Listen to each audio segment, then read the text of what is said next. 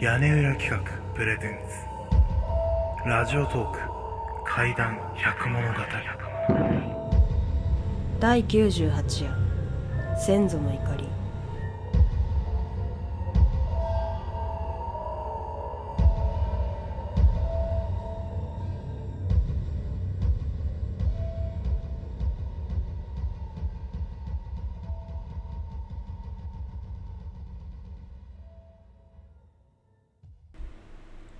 私が小学生の頃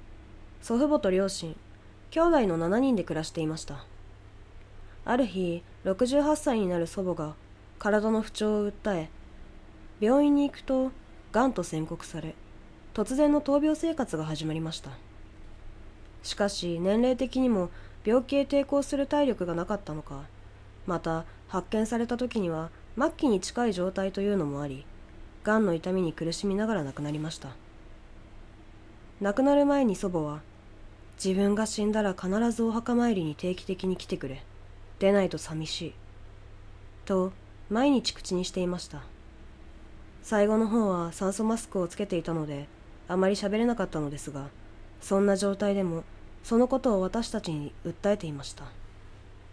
病気で苦しそうな祖母がいたたまれずみんなが「必ず行くよ」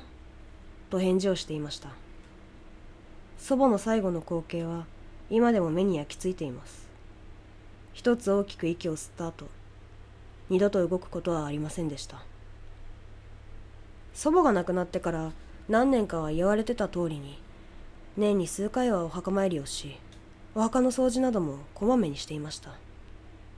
しかし十数年経つと私や兄弟は家を出て東京で一人暮らしをするようになりました。祖父は亡くなりましたし両親も仕事で大きな変化があったので毎日忙しく祖母のお墓参りはお盆のみに行って簡単に済ませるようになっていました。記憶は定かではないのですがお墓参りに行かない年もあったかもしれません。そんな状態だったので次に家族全員が集まった時にはお墓参りをきちんとしないとねなんて話していた矢先のことでした。ある夜ふと目が覚めました。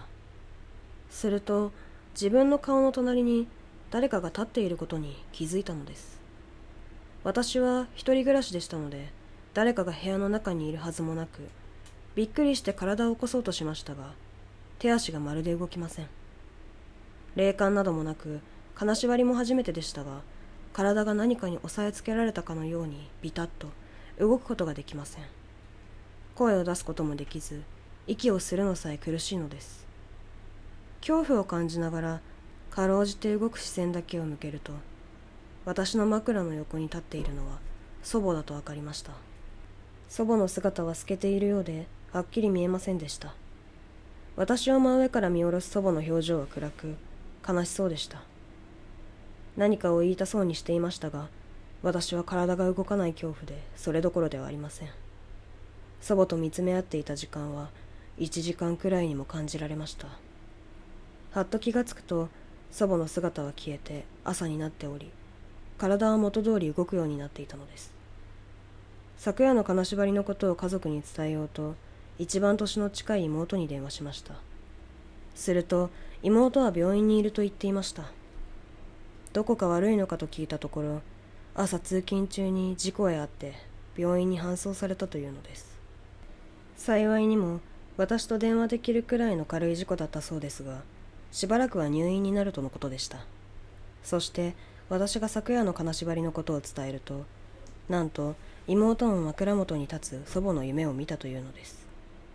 私と妹は全身に鳥肌が立ってお互いに押し黙ってしまいました。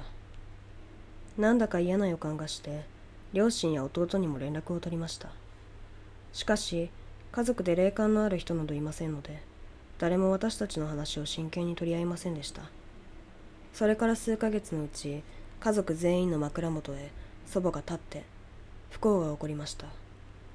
母と弟も車で事故に遭い父は体調不良となりました。本当に不幸中の幸いで死ぬようなことはありませんでしたが母の事故は特にひどく車はぺちゃんこに潰れて廃車となりました。あまりに続いた不幸にようやく家族全員がこれはもしかしたら祖母だけでなく先祖をないがしろにしたことへの罰かもしれないと思うようになりました。特に母は枕元に出てきた祖母へ「だって忙しいんですから」と反論してしまったらしく青ざめていました。この件以来家族全員が年に数回はお墓参りに行くことにしました。